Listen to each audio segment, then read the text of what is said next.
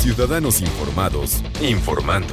Este es el podcast de Iñaki Manero, 88.9 Noticias. Información que sirve. Tráfico y clima cada 15 minutos. Vaya revuelo, vaya revuelo en la Federación Mexicana de Fútbol, en la Liga MX y en la Liga de Expansión, que le llaman lo que antes llamábamos Segunda División, ¿no? porque hay varios equipos de la Primera División y varios equipos dentro de esta liga de expansión como el Atlante, me parece que es uno de los equipos, a los cuales pues los están, los están multando. Los están multando la Comisión Federal de, Competencia, la COFESE.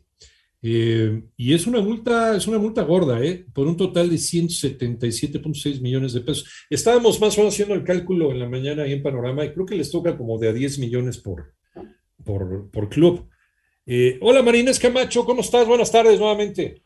¿Cómo te va, Iñaki? Buenas tardes. Pues sí, mira, el organismo antimonopolios a nivel nacional pues impuso estas multas por un total de 177.6 millones de pesos a 17 clubes de fútbol de la Liga MX, esto por su responsabilidad en la realización de prácticas monopólicas y por coadyuvar en la ejecución de estas a la Federación Mexicana de Fútbol, a ocho personas físicas también. Estas conductas, Iñaki, generaron un daño al mercado estimado en 83 millones 375 mil pesos.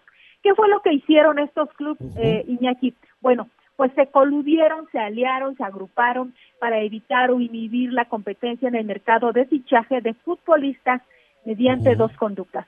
La primera, imponer topes máximos a los salarios de las jugadoras lo cual profundizó aún más la brecha salarial entre mujeres y hombres futbolistas y con ello también segmentar el mercado de los jugadores al establecer un mecanismo que les impidió negociar y contratarse libremente con otros equipos. De acuerdo con el expediente de la Comisión Federal de Competencia Económica, pues se sancionó a la América, a Pachuca, Cruz Azul, a Monarcas, Guadalajara, Santos, Tigres, Toluca, Universidad, Rayados, Necaxa, así como al Atlante, Tijuana, Atlas, León, Querétaro o Gallos y también al Puebla. La COFESE destacó Iñaki que desde la creación de la Liga MX Femenil en 2016, diversos clubes acordaron el establecimiento de un tope salarial para estas deportistas en función de tres categorías. Las mayores de 23 años ganarían un máximo de dos mil pesos las menores de 23 años, 500 pesos más un curso para su formación personal. Y las jugadoras de la categoría sub-17 no tendrían ingresos, pero podrían tener ayuda de transporte, estudios y alimentación. Este acuerdo fue sustituido por otro en la temporada 2018-2019 y mediante un comunicado la Liga MX informó a los grupos que el tope máximo sería de 15 mil pesos y solo cuatro de sus jugadoras podrían ganar por arriba de tal monto. Además, Iñaki, de que los apoyos en especie no, no podían superar los 50 mil pesos por torneo.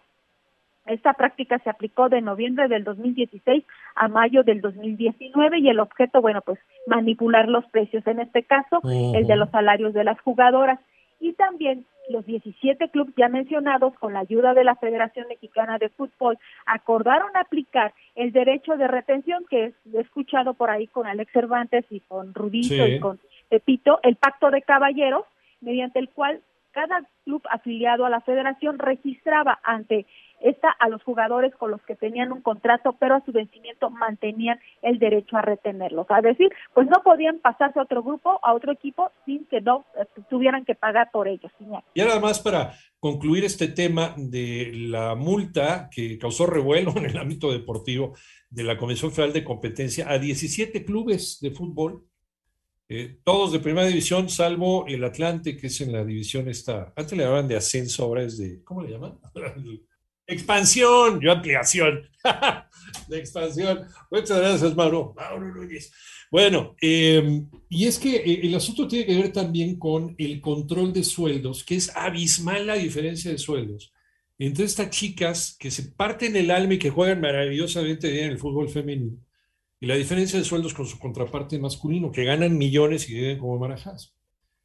O también esta, esta capacidad que se, se, da en la Federación Mexicana de Fútbol, o más bien los equipos, este llamado Pacto de Caballeros, de poder manejar a su propio gusto y conveniencia ¿no? los traslados y el movimiento de, equipos de un, de un, jugador de un equipo a otro, ¿no?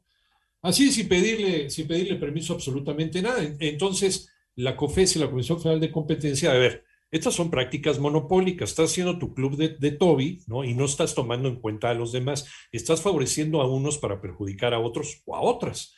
¿O no, Marinés? ¿O, así le entendimos?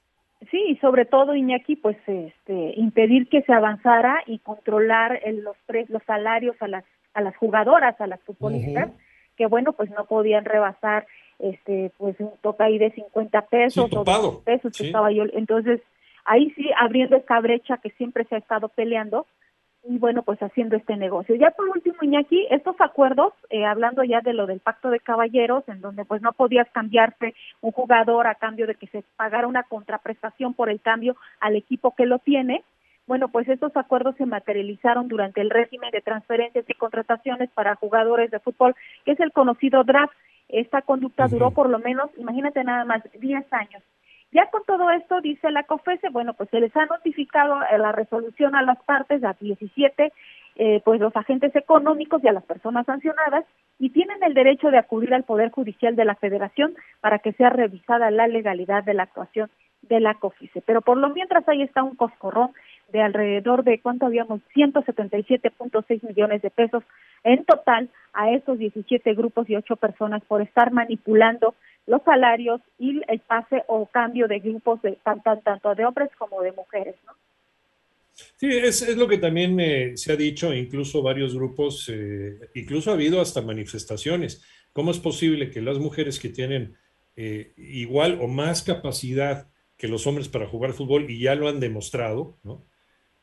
No está ni siquiera cerca la equidad de sueldos entre unos y otros. Pero bueno, vamos a ver, vamos a ver qué pasa, qué pasa con esto, porque tiene, tiene, tiene mucho, mucho aire todavía este tema.